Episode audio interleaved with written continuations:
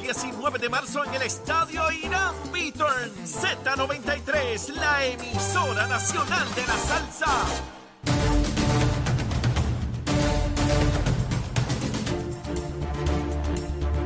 Comenzamos nuestra segunda hora aquí en Nación Z Nacional, mi amigo. Ya está, ya está aquí en los estudios. Francisco Pared, secretario de Hacienda, rompiendo todos los récords.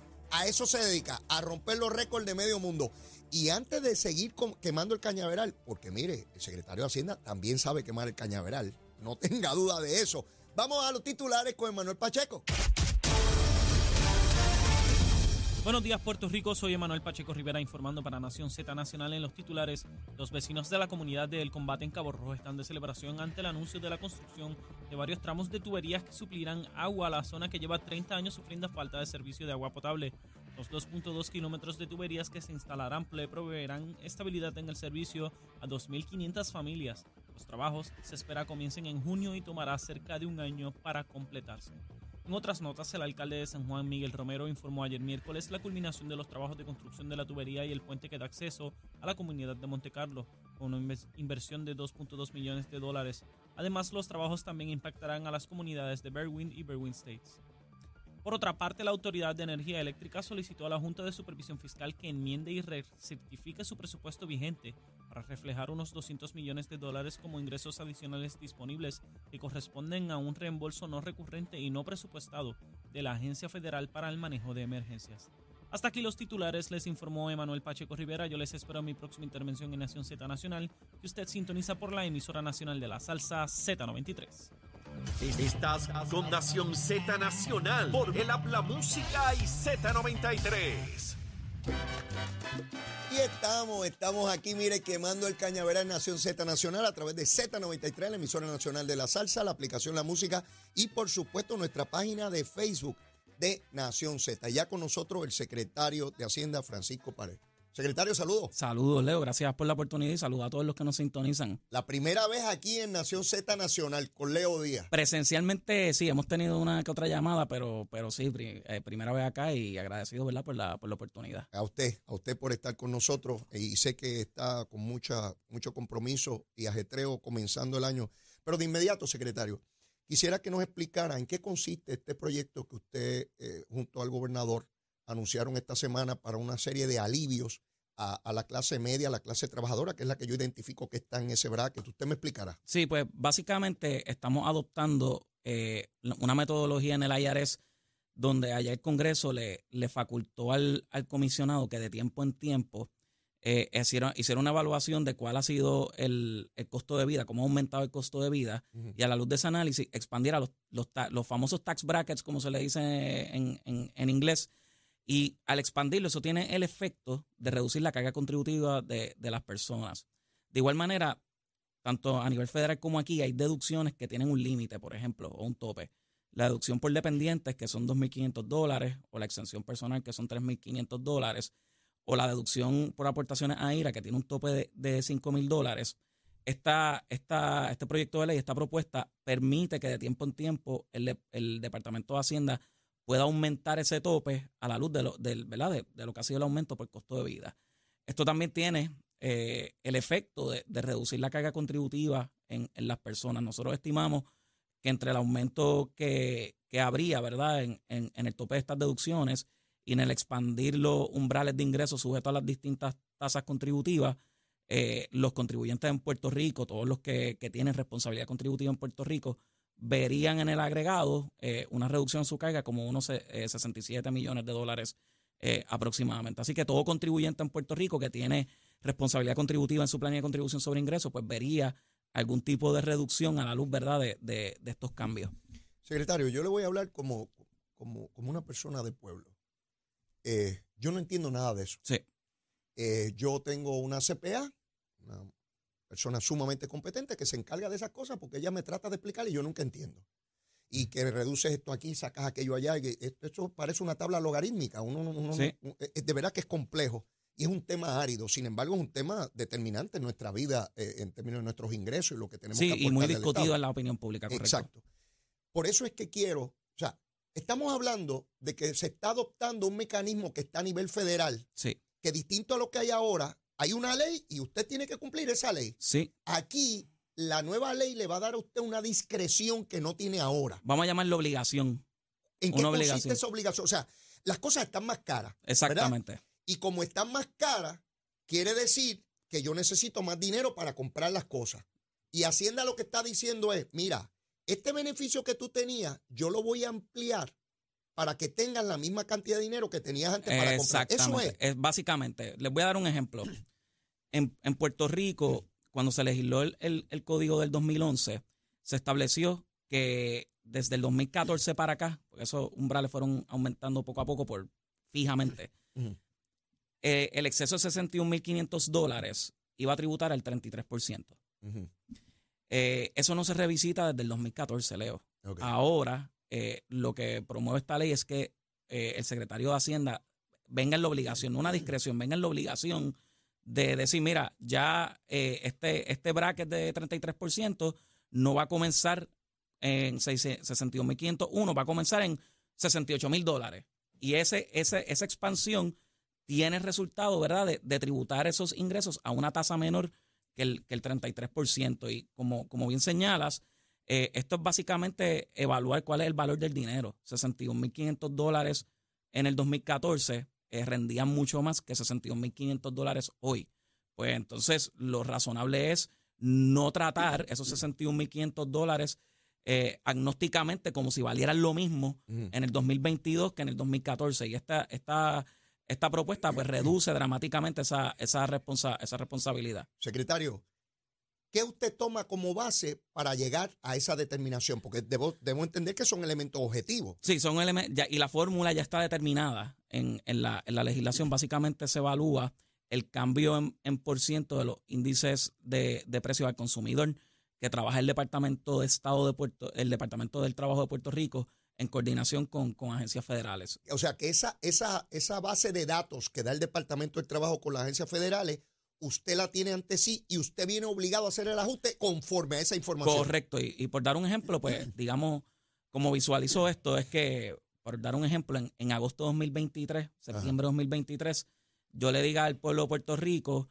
a través de un boletín informativo, contribuyentes, las tasas contributivas en Puerto Rico, eh, los brackets se van a expandir a determinadas cantidades de ingresos y ahora la deducción por, por la IRA no va a ser de 5 mil, va a ser de 5 mil 200 y la exención personal no va a ser de 2.500, va a ser de, de, do- de 2.700 y la, la deducción por dependiente no va a ser, o la exención personal, ¿verdad? De 3.500, no va a ser de 3.500, va a ser de 3.700 dólares, ¿verdad? El resultado que dé Ajá. esa, esa fórmula. Y eso tiene el resultado de reducir a todas las personas que tienen responsabilidad contributiva en Puerto Rico, reducir esa carga contributiva que tienen en, en- en la planilla de contribución sobre ingresos. Secretario, usted le llega esa información del Departamento del Trabajo, objetivamente se debería hacer ajuste.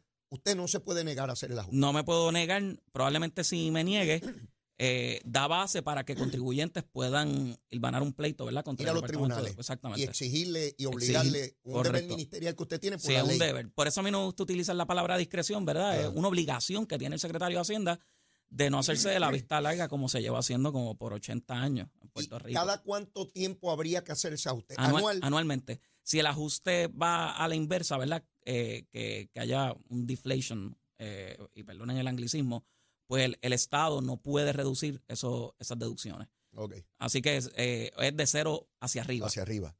Secretario, tenemos una Junta de Supervisión Fiscal Sí. que tiene una injerencia por ley federal sobre estas determinaciones fiscales. Eh, ¿Qué usted anticipa sobre eso? Bueno, nosotros vamos a integrar la posición del, señor gobernador de Puerto Rico, es que esto se debe integrar a los modelajes que forman parte de las proyecciones de ingresos del plan fiscal. El plan fiscal va a ser reevaluado eh, en, los las próximas semanas, tanto por el gobierno de Puerto Rico como por la Junta, y, y yo esperaría que la Junta no levante reparos en este proceso de certificar el plan. Y una vez ya el plan fiscal esté certificado, incluyendo este tipo de propuestas, pues básicamente simplifica mucho el proceso legislativo en Puerto Rico, ya que la medida no, no va a ser inconsistente con el plan fiscal. Yo, eh, Leo, obviamente esto, esto es- puede ser complejo para las personas. En, en esencia, lo que hace es reducir la carga contributiva. No se tienen que meter en la fórmula per se. Todo el, el departamento va a hacer ese trabajo eh, por, por los contribuyentes de anunciarles eh, cuáles van a ser el esos nuevos tax brackets, pero yo no veo mucha controversia en el sentido en que esto es una práctica de sana administración tributaria. Mm. Eh, tenemos que ser responsables en el cobro de impuestos en Puerto Rico. En el pasado se, está, se ha estado hablando de sobrantes. Eh, yo no soy muy fanático de que hayan sobrantes para el Estado. Eh, tampoco lo es el señor gobernador. El gobierno no está para hacer, para, para hacer dinero. El gobierno está, ¿verdad?, para cubrir esas obligaciones en su presupuesto, las obligaciones con los acreedores y, y, y rendirle un buen servicio al pueblo de Puerto Rico, pero no está para, para tener el, el, banco virado. Eh, y el sistema impositivo se tiene que recalibrar siempre de tiempo en tiempo para asegurarnos que el Estado no genere riquezas, porque jamás es la intención de una sana administración fiscal. Así que yo no veo grandes controversias. Me sorprendería mucho que la Junta de Supervisión Fiscal, que eh, muchos de ellos radican planilla a nivel federal, uh -huh. que se beneficien de este tipo de medidas, impidan que los puertorriqueños podamos tener eh, ese alivio como consecuencia ¿verdad? De, del ajuste en, en, en, el costo de vida en Puerto Rico. De ser aprobado, como usted anticipa, tanto en Cámara como en Senado y el gobernador lo firme, esto sería para este próximo ejercicio de, de va, planilla. Va a ser para la planilla del 2023 que se radica en el 2024, pero como, como la creatividad es la que nos caracteriza eh, y tenemos la tecnolo tecnología para así hacerlo, nosotros, una vez el contribuyente nos radique la planilla 2022 y se aprueba tal cual como está eh, la legislación, a pesar de que los brackets ahí, en la, esas instrucciones de las planillas, no fueron modificados, una vez se pasa esta legislación, nosotros computamos cuál hubiese sido el, el, saldo de haber hecho ese ejercicio y le enviaríamos un chequecito, un, depo, un depósito directo a los contribuyentes por la diferencia en cuanto a la planilla 2022. Ok, eh, me parece importante este punto porque ya he visto algunos cuestionamientos, no, no en contra de la medida, sino dudas que surgen porque plantean, es que cuando yo rinda no voy a saber cuál es el beneficio porque eso lo va a determinar Hacienda. Eso es en este ejercicio, en, en, en de, este, de este abril. Porque ya el año que viene yo voy a saber de antemano sí. cuál es mi alivio. Y yo no culpo a esas personas que, que, que puedan lanzar esa crítica porque eh, parten de la premisa, ¿verdad? Llevan tantos años radicando planilla ante un departamento de Hacienda que del 2016 para atrás pues no tenía la tecnología y a veces carecía de, la gerencia carecía de cierta creatividad y puedo entender, ¿verdad? Que, que, que no vean eh, la forma y manera en cómo se puede administrar los impuestos en el 2022, eso yo lo entiendo perfectamente. Secretario, usted puede ser secretario general de las Naciones Unidas, usted es un diplomático por excelencia. Qué manera tan elegante de decir que eso era un departamento del Paleolítico Inferior lleno de dinosaurios, no de los, no de los empleados, del sistema anacrónico, obsoleto que teníamos y que usted ha, pero ahorita voy a eso, cómo usted ha modernizado eso, porque usted pertenece a una generación que no es la mía, yo soy parte de esos dinosaurios, pero usted que pertenece a esa generación donde la tecnología le es tan fácil, le es tan simple, le es tan necesaria, no, no es mi generación. Y, y, parte de los que están haciendo los señalamientos son de mi generación. Por ejemplo, el buen amigo, el licenciado Carlos Díaz Olivo, y escribe una columna y se cuestiona, pero ven acá, es que cuando radique no voy a saber el beneficio. No, no, no, en este porque te lo van a aplicar al año pasado y Hacienda va a hacer el cómputo, pero sí. ya el año que viene tú sabes de entrada. No dejes para mañana lo que puedas hacer hoy. Excelente, excelente, secretario. Hay una frase suya que la recogí aquí. Usted dice, no más dinero al gobierno del que necesita a mí me pareció espectacular, porque de ordinario el gobierno es esta cosa que, que, que, no tiene fondo. Y es dinero y dinero y siempre más gasto y más gasto. Usted está diciendo, mire, mire, aquí hay que determinar unos gastos. Y unos gastos específicos. Esto no es cada cual pidiendo un montón. Esto es lo que necesita el gobierno para operar y esto es lo que vamos a recaudar ni un centavo más para el gobierno. Eso es lo que usted está diciendo. Correcto. Obviamente hacer valer la ley, que todas las personas cumplan con sus responsabilidades. Nosotros yo creo que, que llevamos eh, la campaña más certera en el perfeccionamiento de servicios a aquellos contribuyentes cumplidores, pero también llevamos la campaña más férrea contra la evasión contributiva que ha visto el Departamento de Hacienda. Pero eh, en, en, ese ejercicio nosotros queremos co cobrar lo que es y lo que necesita el Estado. Y es responsabilidad de la rama ejecutiva y de la rama legislativa, y sí, de la misma Junta de Supervisión Fiscal, evaluar que sea un presupuesto balanceado. El desbalance puede, puede ser para los dos lados. Eh, que no recaudes lo que necesitas para gastar uh -huh. o que recaudes demasiado por encima a lo que, a lo que presupuestas para llevar a cabo eh, la política pública del Estado. Y debe ser balanceado eh, en, la, en, las dos, en las dos canastitas. Uh -huh. Y a mí me, me, da mucha alergia hablar de, de sobrantes porque no debería ser así. Eh, y particularmente también cuando vemos que, que hay tantas restricciones presupuestarias para que el gobernador pueda implementar su, su política pública como, como desearía. En adición a eso, hablar de sobrantes, que acabamos un año con sobrantes, pues definitivamente no estamos eh, ejerciendo una sana administración financiera del gobierno del gobierno de Puerto Rico y este tipo de medidas que ayudan a recalibrar en todo en parte el, sistema contributivo en Puerto Rico, pues, pues yo creo que van de beneficio para balancear un poco más esa, esa, ¿verdad? esa administración fiscal y financiera del, del Estado. El que va por la calle, el ciudadano, ¿verdad? Que está en sus asuntos, que no maneja esto, eh, se pregunta, pero ven acá, no estamos en quiebra, ¿y cómo que, que hay sobrante? ¿Y cómo es que hay un dinero? ¿Y cómo es que se lo dan a los, a los empleados públicos? ¿Y cómo yo que soy contribuyente de la empresa privada y no me beneficio? Me gustaría que usted nos explicara cómo surge este sobrante y por qué se distribuyó dinero a empleados públicos, a unos más y a otros menos, y por qué al contribuyente no. ¿De dónde surgió eso? Eso básicamente surge del, del plan de ajuste la, la Junta en, en, el ejercicio ¿verdad? de la redacción de este, de este plan de ajuste eh, básicamente establece unos procesos eh, que se deben aplicar cuando ocurren eh, este tipo de sobrantes con relación a las proyecciones. Así que, es decir, que si contábamos con un sobrante de cash de, de mil millones de dólares, pues ya el plan de ajuste contempla cómo esos mil millones de dólares se van a redistribuir ya sean en acreedores o en otras personas que, han salido beneficiadas de este, de este plan de ajuste, que pueden incluir ciertos ciertos empleados públicos. Pero este es en el caso donde, donde existan sobrantes.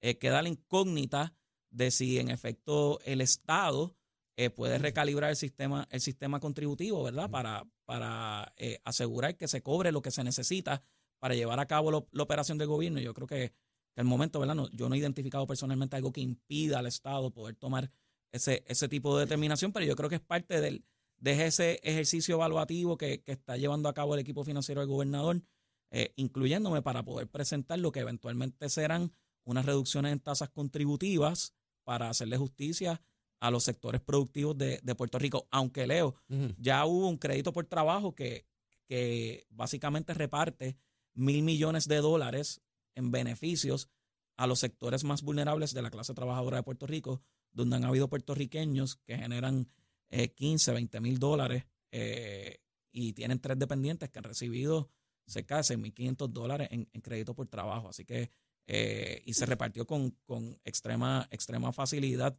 Esas personas cuando iban a radicar la planilla tampoco sabían del saque cuánto beneficio contributivo iban a recibir y lo, lo recibieron sin mayores inconvenientes porque pues, el Departamento de Hacienda del 2022 y estamos, ¿verdad? Para, para precisamente poder perfeccionar esos servicios a la ciudadanía. Yo le hago esta pregunta sobre los sobrantes porque aquí hubo en la opinión pública mucho debate y, era legítimo, ¿verdad?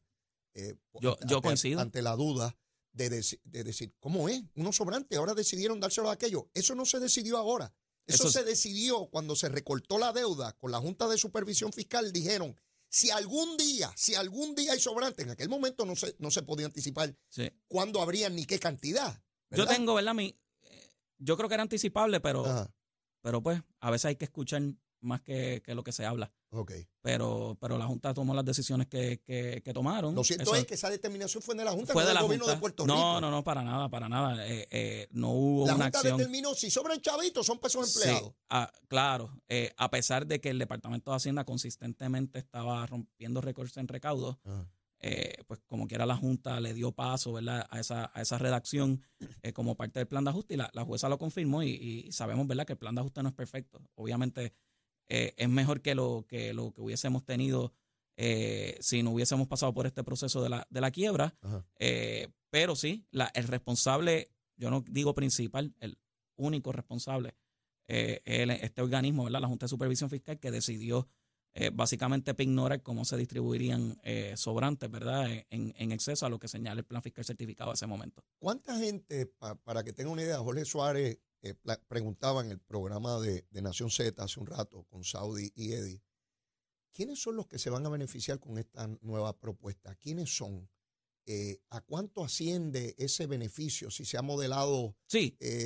Eh, vamos a suponer, pues tal persona de tal cantidad, tal cantidad, pues su beneficio nuevo va a ser tanto. Yo creo que de 618 a 622 mil eh, planillas de contribución sobre ingresos verían una reducción en su responsabilidad contributiva como consecuencia de, de este, de este ¿Cuán- ajuste. ¿Cuánto es el, el universo? El universo son 1.3 millones de planillas, pero hay que recordar que hay muchas personas que radican su planilla de contribución sobre ingresos sin responsabilidad contributiva. Que ya no sea tiene que pagar nada. que no tienen que pagar nada, no tienen responsabilidad contributiva. Muchos lo hacen para reclamar el crédito por trabajo. Otros lo hacen como mi señor padrastro, que estoy divulgando, espero que no me, no me demande, que él no tiene responsabilidad contributiva, pero él quiere cumplir con, con- con- con el Estado de informarle cuántos ingresos exentos él genera Ok. a una persona ¿verdad? ya eh, mayor que, que genera ingresos que son exentos en, en, en Puerto Rico, ¿verdad? Por, Él no por tiene el programa de seguro con social. que diga que, que rinde la planilla. Con lo que tiene problema es con eso de que es una persona mayor y que va a Sí, la edad. Con eso sí, sí. que tiene problema. Sí, sí, definitivamente. Hoy, hoy entro en problemas en casa con, con mami y mi padrastro. Secretario, estamos hablando de cerca de la mitad deberían obtener algún beneficio. Claro ¿A- está. a- ¿Cuál es el potencial, el máximo de beneficio? de no que hay un máximo. No. Eh, eh, eh, todo va a depender, ¿verdad? De, de las personas, ¿verdad? Cómo, eh, cuál sea su responsabilidad. En la medida en que tu responsabilidad es más grande, pues este ajuste pues tiene el efecto de reducir un, un poquito más, ¿verdad? Esa, esa, esa responsabilidad o contributiva. sea, que es Así progresivo. sí, cuando yo vi, el, por ejemplo, el, el- la nota de hoy del, del, del nuevo día. Eh, si bien es cierto que, que no todas las personas que radican planillas eh, verían una reducción, pues es que esto es un ajuste a las tasas contributivas. Así que, y como hay muchas personas que radican planilla en Puerto Rico que no tienen responsabilidad contributiva, pues no se van a ver beneficiadas. Pero sí, el, casi el 100% de las personas que radican planilla y tienen responsabilidad contributiva en Puerto Rico verían algún tipo de reducción proporcional, ¿verdad? A, a, a Eso es ingreso. importante, secretario, porque se presta para la demagogia. Sí, De decir, ah, no es para todo el mundo, esto es un engaño. Bueno, es para los que tienen responsabilidad contributiva, para los que pagan. Correcto, y mira, hubo una cifra que, que me pareció en, en un sondeo en uno de los rotativos del país que señaló eh, que el 51% de las personas eh, verían algún tipo de, de beneficio, perciben que, que verían algún tipo de beneficio con esta medida.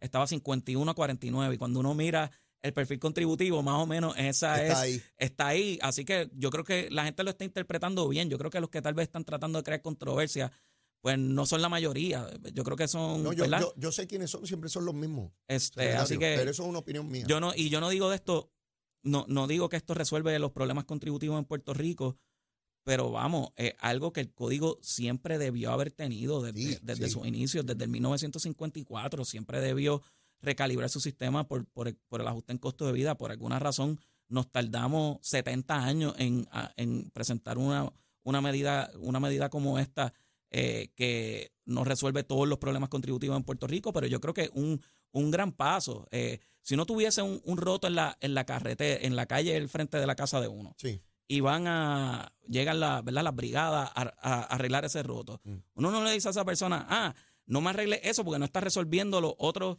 eh, Sí, sí. 50 hoyos que hay en, la- en las otras carreteras, ¿verdad que no? Pues, pues lo mismo ocurre aquí. Sí. Eh, estamos arreglando eh, un defecto que ha tenido nuestro código. El señor gobernador tomó el paso adelante. Eh, voy más allá. El señor gobernador es quien me, que básicamente me exige que, que propiciara, ¿verdad? Ya esta discusión eh, sobre esto y es quien me, me pide, ¿verdad? Que, que- llevemos esto a, a feliz término. Surge, ¿verdad? De, de él eh, viendo, ¿verdad? Cómo se comporta y él teniendo eh, experiencia, ¿verdad? En asuntos, en asuntos contributivos, que adoptáramos esta normativa que también hace, hace la IARES. Así que, que con, con, con este, este ¿verdad? espíritu es que llevamos esta, esta medida. Eh, secretario, después de la pausa, quiero que abordemos la reforma que sé que han estado mirando la posibilidad de, traer una nueva reforma contributiva al pueblo de Puerto Rico. ¿Cuáles son las expectativas sobre eso? ¿Cuáles son los principales escollos? La función de la Junta de Supervisión Fiscal en ello. Una crítica que también se hace en Puerto Rico históricamente, esto de estar cambiando las leyes contributivas y la falta de certeza en cuanto a estos mecanismos se refiere. Pero también hay algo importante después de la pausa, y es que todos mis invitados a las nueve y media, cuando regresamos de la pausa, hacen una recomendación de almuerzo. Y el pueblo de Puerto Rico quiere saber qué recomienda el secretario de, Hacienda que almorcemos hoy en Puerto Rico y sepa algo, puertorriqueño fuera de aquí, particularmente en la costa este, donde este programa se escucha y se ve inmensamente, también procuran almorzar lo que se recomienda aquí porque me lo escriben. Así que venimos con eso después de la pausa, quemando el cañaveral con el secretario de Hacienda, Francisco Pared. Llévatela, chamo. Buenos días, Puerto Rico. Soy Manuel Pacheco Rivera con la información sobre el tránsito. A esta hora de la mañana se mantienen despejadas gran parte de las carreteras a través de toda la isla, pero ya se encuentran ligeramente congestionadas algunas de las vías principales de la zona metropolitana, como la carretera número 2 en el cruce de la Virgencita y en Candelaria, ambas en Toa Baja, así como algunos tramos de la 167 y la PR5 en Bayamón. Además, algunos tramos de la autopista José Diego entre Vega Baja y Dorado. Hasta aquí el tránsito. Ahora pasamos con el informe del tiempo. El Servicio Nacional de Meteorología pronostica que hoy continuará el clima inestable debido a una vaguada a niveles altos de la atmósfera al oeste de Puerto Rico. Durante la mañana se esperan aguaceros en el norte e interior de Puerto Rico, mientras que en la tarde se esperan aguaceros con potencial de tronadas fuertes en el oeste, noroeste e el interior. Se esperan periodos de lluvia moderada a fuerte y es posible que se desarrollen inundaciones urbanas y de riachuelos. Durante el día las temperaturas altas alcanzarán los 80, los 80 grados, mientras que las temperaturas más bajas alcanzarán los 60 grados. Los vientos estarán del noreste con velocidades de entre 15 a 20 millas por hora. En el mar, vientos, aguaceros y tronadas ocasionales ocasionarán condiciones deterioradas en las costas, donde el oleaje estará de hasta 7 pies. Además, existe riesgo moderado de corrientes marinas para todas las playas de Puerto Rico, incluyendo las islas municipios de Vieques y Culebra. Hasta aquí el tiempo, les informó Emanuel Pacheco Rivera. Yo les espero mi próxima intervención aquí en Nación Z Nacional, que usted sintoniza por la emisora nacional de la salsa Z93. Hablándole claro al pueblo. Nación Z Nacional, soy Leo Díaz. Buenos días a todos. Leo Díaz, en Nación Z Nacional, por la Z. Esta es